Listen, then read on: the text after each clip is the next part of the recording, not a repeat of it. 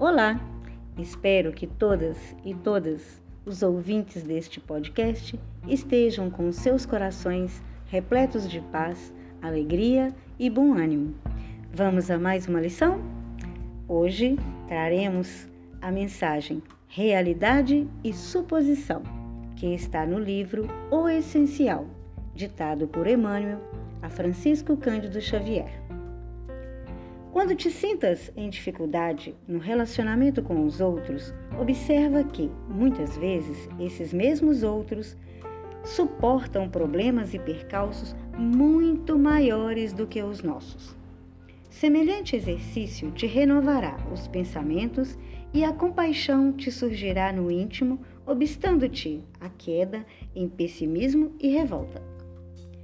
Se possuísses um engenho capaz de radiografar os sentimentos alheios, reconhecerias, de pronto, o contraste entre a suposição e a realidade. Aquele chefe supostamente arbitrário guarda consigo a mente esfogueada de inquietações pelo próprio serviço de que recebe os recursos que te fazem necessários à vida. Provavelmente, o amigo não te notou a presença, carrega as próprias ideias e emoções concentradas num filhinho doente.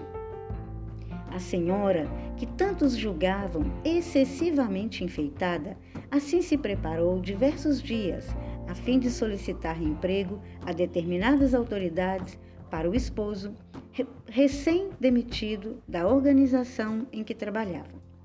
O rapaz que passou conduzindo um veículo em alta velocidade é portador de um cérebro enfermiço. O artista que se negou a colaborar contigo na realização de boas obras em que te empenhas estará sob o peso de terrível estafa. A ninguém julguemos precipitadamente. Procuremos o melhor de cada situação e de cada criatura de modo a seguirmos para diante com o melhor a fazer, esquecendo o desnecessário.